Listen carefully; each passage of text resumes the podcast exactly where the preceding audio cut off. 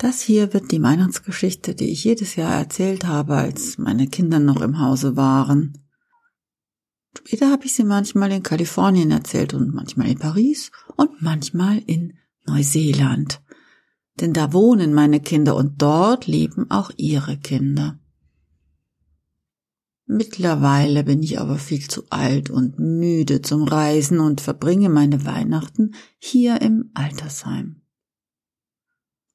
Aber da will keiner meine Geschichte hören. Stattdessen sitzt da eine strenge Frau und erzählt mit verbitterten Augen Weihnachtsgeschichten, die rührend sein sollen. Manchmal, wenn ich im Spiegel meine grauen Augen sehe, die so müde sind, dann denke ich wieder an meine Weihnachtsgeschichte, die völlig anders ist als der sentimentale Unfug, der uns erzählt wird. Ich hoffe, ich langweile euch nicht damit. Wir Alten neigen dazu, viel zu viele Details zu erzählen. Dafür möchte ich mich schon vorher entschuldigen.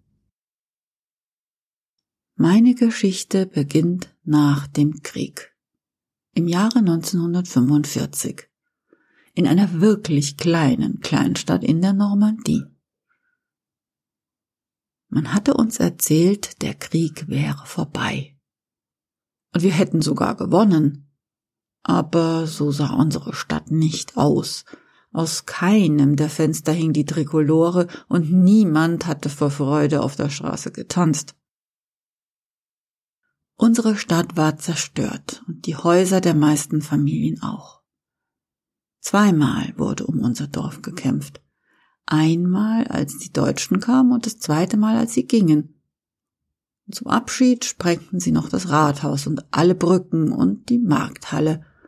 Auch die Kirche sollte gesprengt werden, aber die dicken Mauern hielten wohl aus Protest stand. In jedem zerstörten Haus fehlten Menschen. Die Überlebenden hatten alle mit dem herben Verlust von geliebten Menschen zu ringen. Unser Haus blieb einigermaßen verschont, die eingedrehte Tür war repariert und das Loch im Dach, das der Blindgänger geschlagen hatte, war geflickt. Wir hatten auch keine Toten zu beklagen, weil mein Vater Deutsch konnte. Er hatte den Offizieren der Deutschen einige Fragen beantworten können, und so wurde er, meine Mutter und ich verschont. Seit dem Kriegsende im Mai hatte der Ort den Wiederaufbau begonnen. Aber es war zu spät, um alle Felder zu bestellen, und das Erntedankfest 1945 fiel sehr mager aus. Dann traf uns auch noch ein unbarmherziger Winter. Die Kirche war ein Symbol für unsere Stadt. Sie war im Mittelalter aus den Steinen gebaut worden, die man vor Ort gefunden hatte, und so hatte sie den Krieg überlebt. Der Dachstuhl war komplett verbrannt, alle Fenster und alle Türen von der Wucht der Bombe zerdrückt und die Wände überall schwarz verkokelt.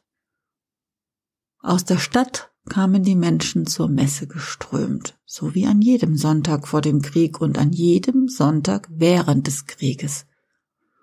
Als wir uns an unseren Plätzen einfanden, begann es sanft zu schneien. Auf uns herab. Pater Levalier führte seinen Ritus durch wie eine Spieluhr, und der alte Mesner hatte an seinen Tätigkeiten in all den Jahren sowieso nie eine Geste geändert. Das bedeutete uns Sicherheit. Während der üblich langweiligen Predigt blickte ich mich um.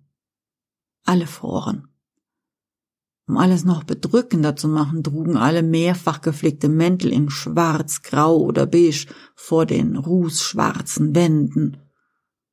Ich blickte in hagere Gesichter, in traurige Augen und auf gebückte Gestalten. Wir füllten nur noch ein Drittel der Kirche, so hoch waren die Verluste gewesen.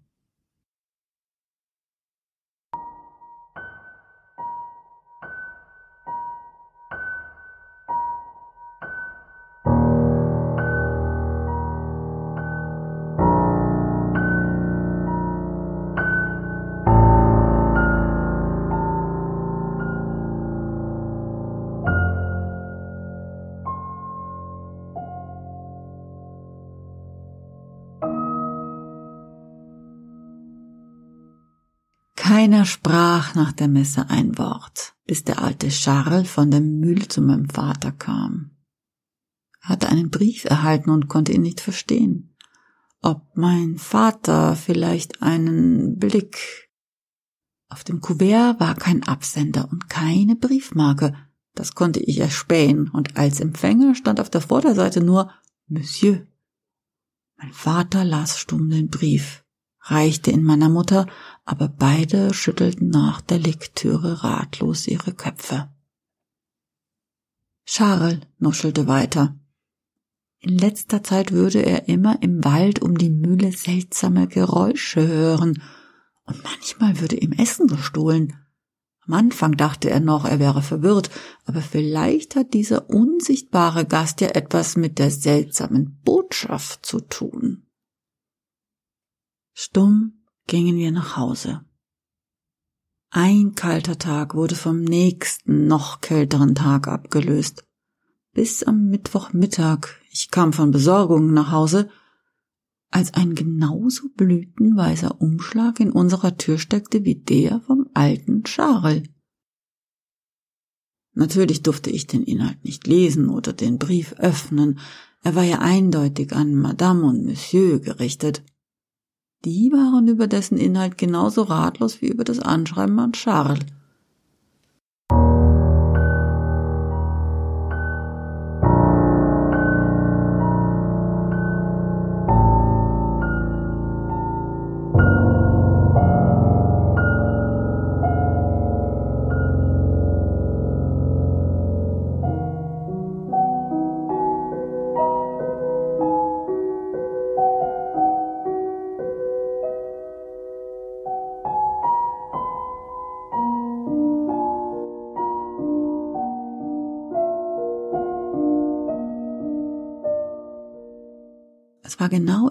Dieser Nacht, dass auch bei uns rund um das Haus seltsame Geräusche zu hören waren.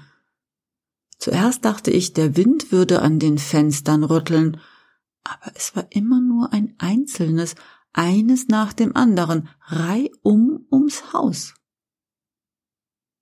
Ich bildete mir das auch nicht ein, denn plötzlich hörte ich die Füße meines Vaters die Treppen hinunterpatschen und ich hörte, wie er in seine Stiefel schlüpfte, die Tür öffnete und rief Hallo, ist da wer? Nach einer Runde Stampfen rund ums Haus war es kurz totenstill, bis mein Vater seine Stiefel in den Flur schmiss, die Türe schloss und die Treppen wieder hochpatschte. Am nächsten Sonntag schwiegen die Menschen nicht mehr, als sie in unsere Kirche gingen. Jeder im Dorf schien den gleichen anscheinend unheimlichen Brief bekommen zu haben. Den meisten machte der Inhalt scheinbar Angst. Umso mehr als unser Briefträger versicherte, sie alle nicht ausgeliefert zu haben. Doch die nächtlichen Störungen machten den Menschen noch mehr Angst. Irgendwie brachten sie das miteinander in Verbindung und die Stimmung in der Messe wurde so aufgeheizt, dass Pater Levalier sogar eine langweilige Predigt abbrach und fragte, was denn hier bitteschön los sei. Erst einmal herrschte Schweigen. Die Bewohner fühlten sich beim Schwätzen ertappt, wie als Kinder in der Schule.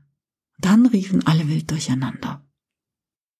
Ein versprengter Trupp deutscher Soldaten wäre gesehen worden im Wald, und die würden sich nun auf einen neuen Angriff vorbereiten, um sich zu rächen.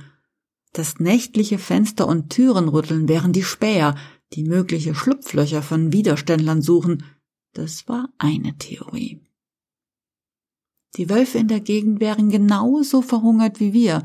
Ein besonders großer, grauer Wolf war in der Nähe der Stadt gesehen worden. Es wäre sicher besser, nicht mehr im Wald nach Beeren oder Brennholz zu suchen. Im Nachbardorf wären schon die ersten Menschen verschwunden. Das war eine zweite Theorie. Es ist der Teufel.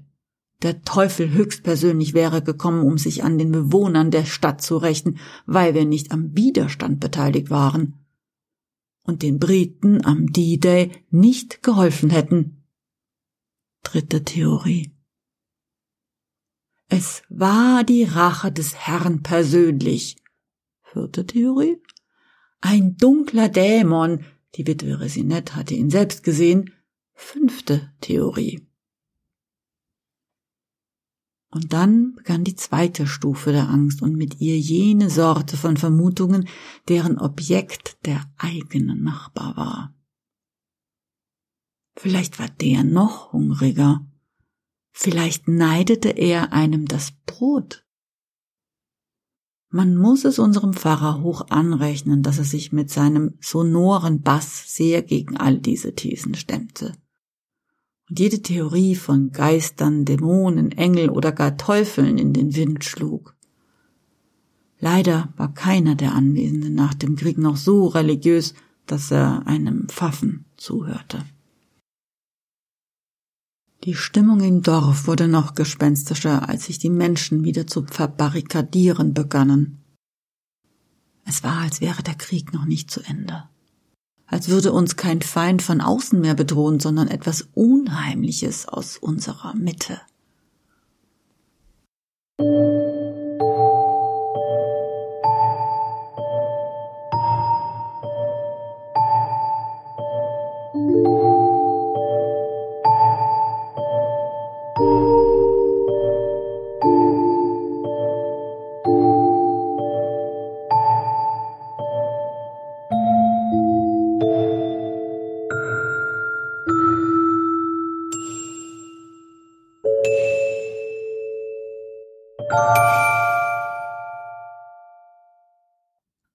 In unser Haus zog die Unruhe ein und ich erinnere mich an eine Nacht besonders. Wir saßen um den Kamin versammelt und tranken heißen Rotwein mit Kräutern. Die Kerzen hatten wir aus Sparsamkeit gelöscht und mein Vater erzählte im Flüsterton davon, wie Paris vor dem Krieg gewesen war. Wie international, wie fröhlich und wie lebensfroh. Wir träumten. Doch plötzlich hörten wir ein Geräusch. Etwas rüttelte am Küchenfenster, kurze und heftige Stöße, um es nach innen aufzustoßen, und dann ein hölzernes Klappern. Die Fenster hatten die Gegenwehr aufgegeben. Meine Mutter presste sich beide Hände auf den Mund, um kein Geräusch zu machen. Mein Vater fasste den Schürhaken und wir schlichen in Richtung Küche. Wir sahen noch, wie dürre Spinnenfinger am Fensterrahmen erschienen und sich eine Kreatur unter Stöhnen hochzog, um unmenschlich abgemagerte Arme durchs Fenster zu stecken und sich dann in unsere Küche fallen zu lassen. Nur ganz langsam richtete sich das unheimliche Wesen auf. Mein Vater schrie und schlug gleichzeitig mit dem Schürhaken zu. Und, zu unser aller Verwunderung, fiel das Wesen mit einem Schmerzensschrei um und begann leise zu wimmern. Meine Mutter zündete eine Kerze an und wir sahen vor uns einen schmächtigen Jungen. Sein ganzer Körper war voller Schorf und Schrammen und er war höchstens acht Jahre alt. An ihm war kein Gramm Fett und kein Gramm Muskeln. Es war, als hätte jemand Papier über ein Skelett gezogen. Da, wo mein Vater ihn getroffen hatte, blutete er aus der Seite. Sofort verarztete meine Mutter das Kind so gut wir nur konnten, denn der nächste Arzt war in Lisieux, 60 Kilometer von hier. Mein Vater holte ein frisches Bettlaken, um daraus Bandagen zu schneiden. Meine Mutter setzte heißes Wasser auf und begann den Kleinen zu reinigen und ich gab ihm etwas von unserem Brot und dem Rest von unserem Käse ab. Alles verschlang er, ohne auch nur einmal zu kauen. Wir betteten ihn auf unser Sofa, deckten ihn zu und heizten für ihn noch einmal ein. Und so standen wir Wache über den Jungen, der kein Wort zu uns sprach, nur seinen Namen, Jerome. Als ich am Morgen aufwachte, war er fort. Ich war auf dem Teppich eingeschlafen, mein Vater auf dem Stuhl und meine Mutter auf dem Sofa. Wie ein Gespenst war er in unser Leben gekommen und wie ein Gespenst war er wieder gegangen. Aber er war kein Gespenst gewesen. was aber unseren Nachbarn nicht abhielt, genau diese Version der Geschichte zu verbreiten. Und beim nächsten Nachbarn war unser Besucher schon der untote Körper eines deutschen Soldaten und beim übernächsten schon übermenschlich groß. Und wir, die wir dem Bösen Unterschlupf gewährt hatten, kamen gleich auf die Liste der Kollaborateure und Verräter. Hatte mein Vater nicht im letzten Winter den Deutschen gute Dienste geleistet? Stand er vielleicht sogar mit den Geistern der Deutschen in Verbindung?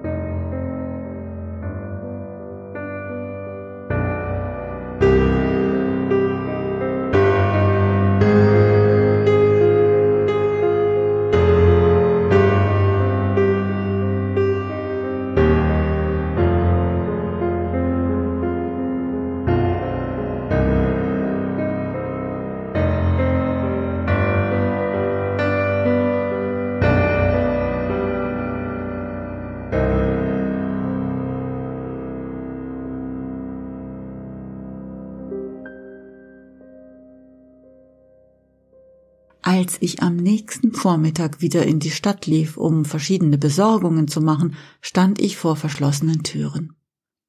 Weder der Apotheker noch der Kramer oder der Schreibwarenhändler hatten geöffnet. Ich hatte das Gefühl, dass sie nur für mich nicht geöffnet hatten und drückte mich in eine kleine Gasse und wartete.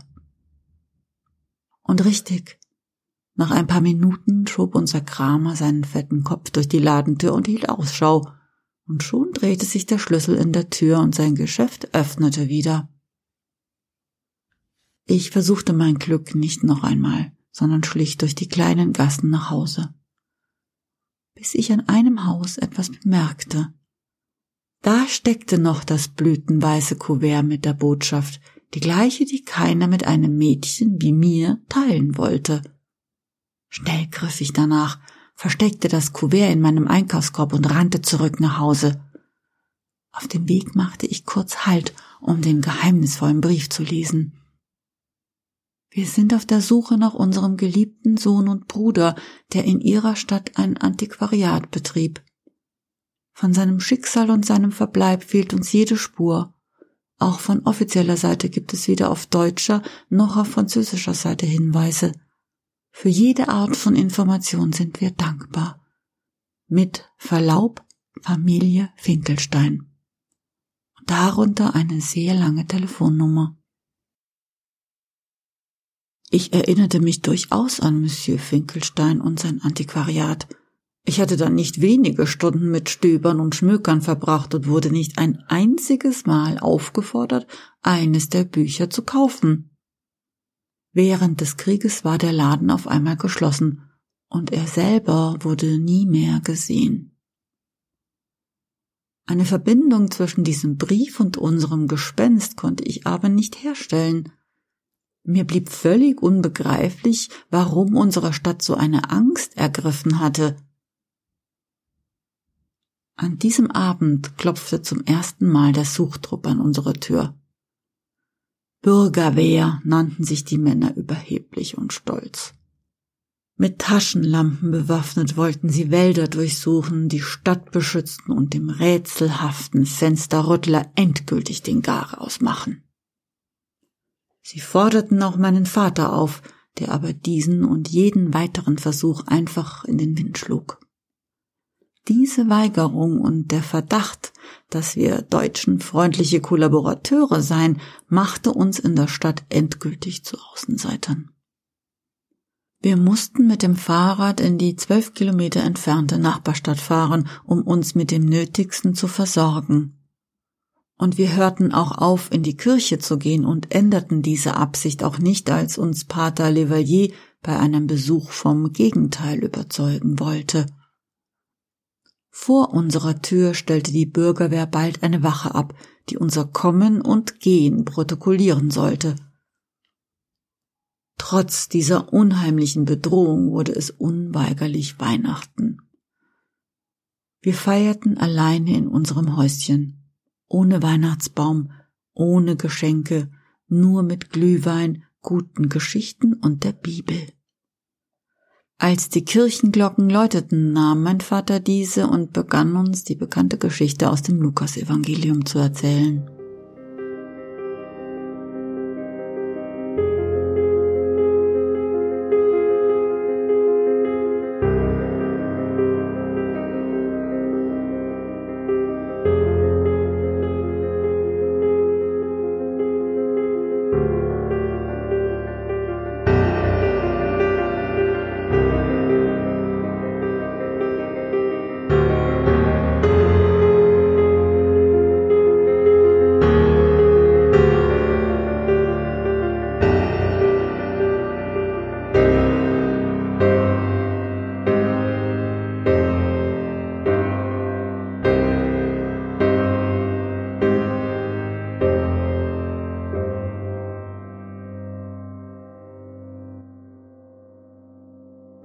Dieses Mal berührte mich das auf einmal. Wie wir da saßen, mitten in der Angst um uns herum, bekam die Geschichte auf einmal einen anderen Charakter. Als mein Vater vorlas und die Engel zum zweiten Mal sagten, Fürchtet euch nicht, war ich gebannt. Es war, als würden alle Geräusche um mich herum verstummen, als würde die Zeit angehalten und sich nichts mehr bewegen und als würde es nur diese eine Botschaft geben. Fürchtet euch nicht.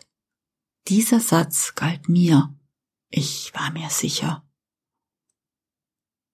Bald verabschiedeten wir uns alle ins Bett. Konnte natürlich nicht schlafen und schlich die Treppe hinunter und brach auf in die Finsternis, in den nahen Wald. Fürchtet euch nicht. Ich würde den kleinen armen Jungen finden und ihn nach Hause bringen.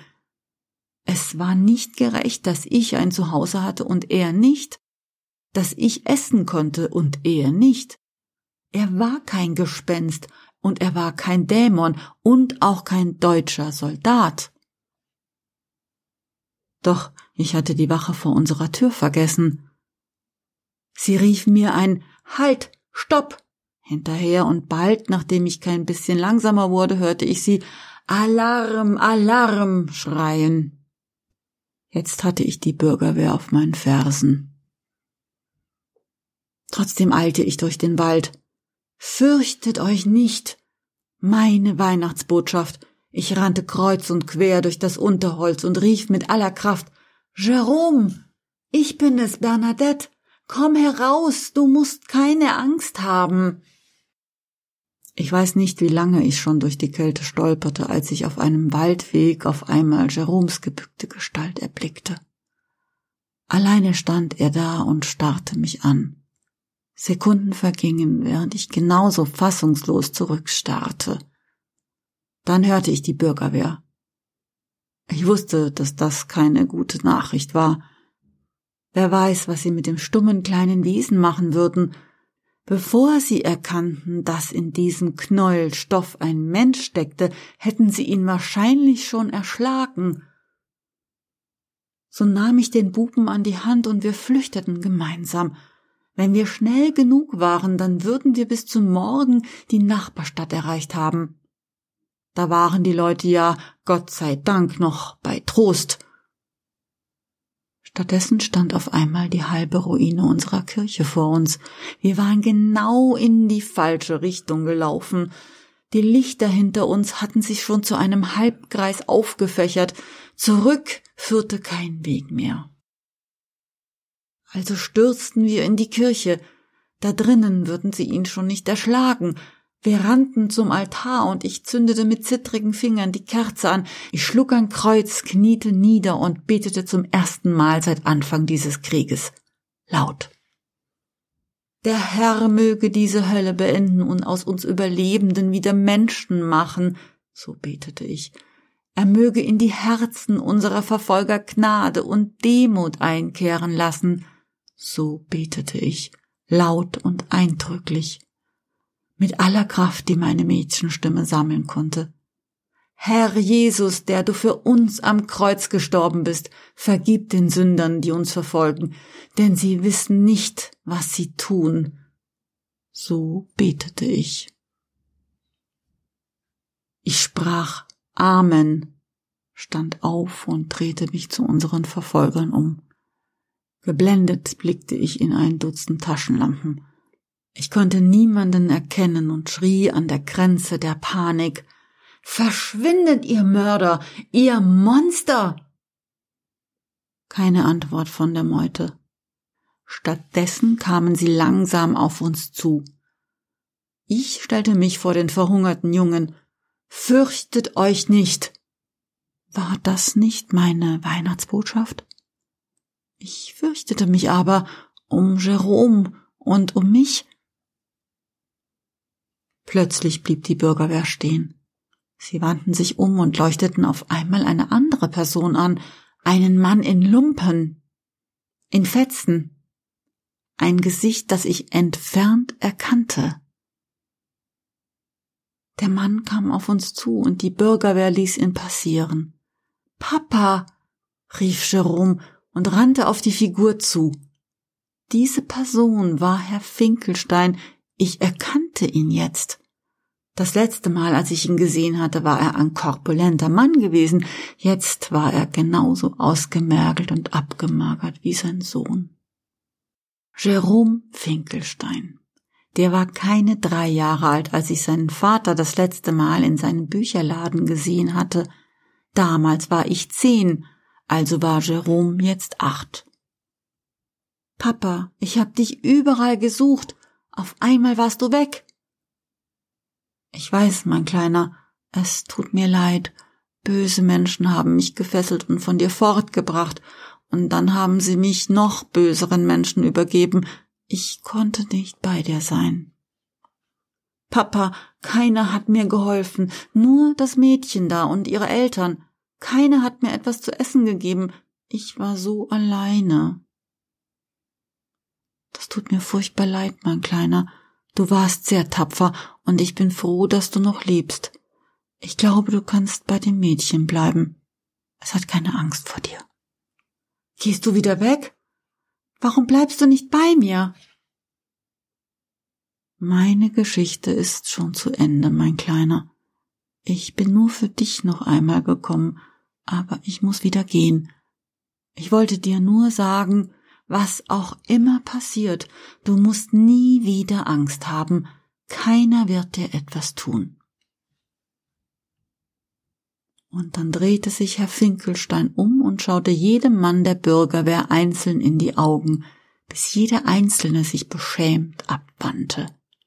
Und ihr, es ist Angst, die all das hier angerichtet hat, alles, was dieser Stadt angetan wurde und was ihr mir angetan habt und meinem Sohn und was ihr mit euren Seelen angerichtet habt, ist alles das Ergebnis dieser Angst.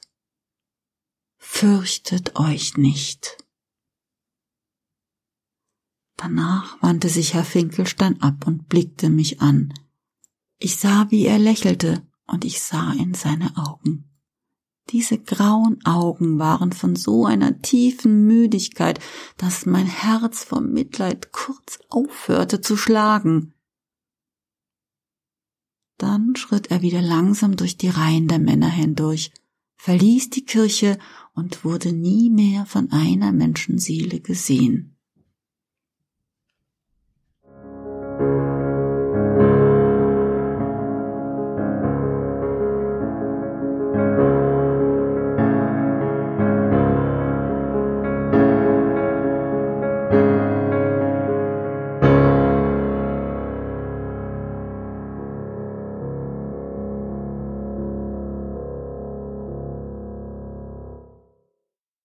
Tja, so. Das war meine Weihnachtsgeschichte. Sie ist furchtbar lange geraten. Ich hab euch ja gewarnt. Und übrigens, wir nahmen Jerome bei uns auf. Und wir haben die lange Telefonnummer angerufen, was ein Abenteuer für sich war. Jemand in New York ging ans Telefon. Bei uns war es Vormittag und dort war es noch Nacht. Das fand ich sehr verrückt. Sein Onkel und seine Tante besuchten ihn bald bei uns, aber er zog es vor, bei uns zu bleiben, statt nach Amerika zu gehen. Mittlerweile ging es ihm ja auch nicht schlecht hier. Er war zum Hätschelobjekt jeder Frau in der Stadt geworden. Alles Böse, was die Bewohner in ihrer Angst ihm und seinem Vater angetan hatten, wollten sie nun überschwänglich an ihm wieder gut machen. Er wuchs zu einem attraktiven jungen Mann heran und brach vielen Mädchen das Herz, als er mit 18 Jahren nach Israel ging. Dort studierte er deutsche Literatur und wurde später als Autor ziemlich berühmt. Und nein, ich werde seinen Namen nicht sagen, schon Jerome und Finkelstein sind falsche Fährten. Verzeiht mir. Naja, jetzt habe ich, glaube ich, alles erzählt. Mir fiel die Geschichte gerade heute Morgen wieder ein, als ich in den Spiegel schaute. Meine Augen waren beinahe so müde wie die von Herrn Finkelstein, als er unsere Kirche verließ. Frohe Weihnachten und fürchtet euch nicht.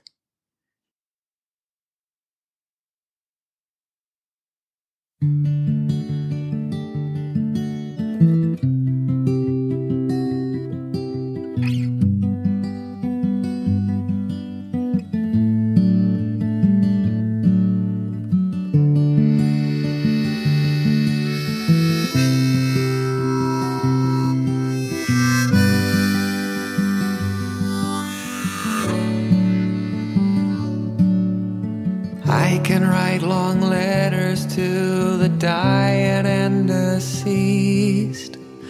Search for answers spelled out in the skies.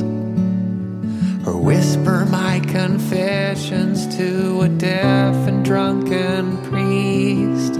Count myself among the very wise.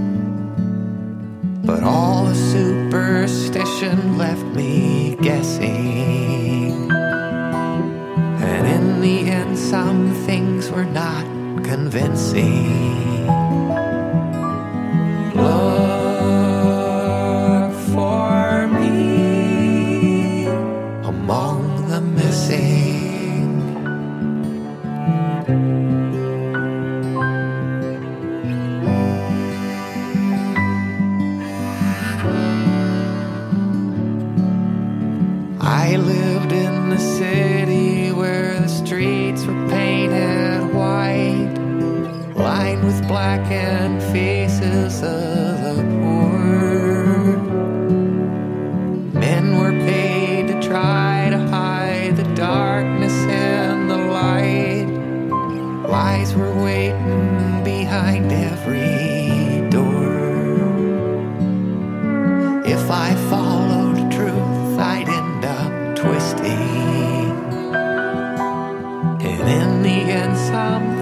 Were not worth risking.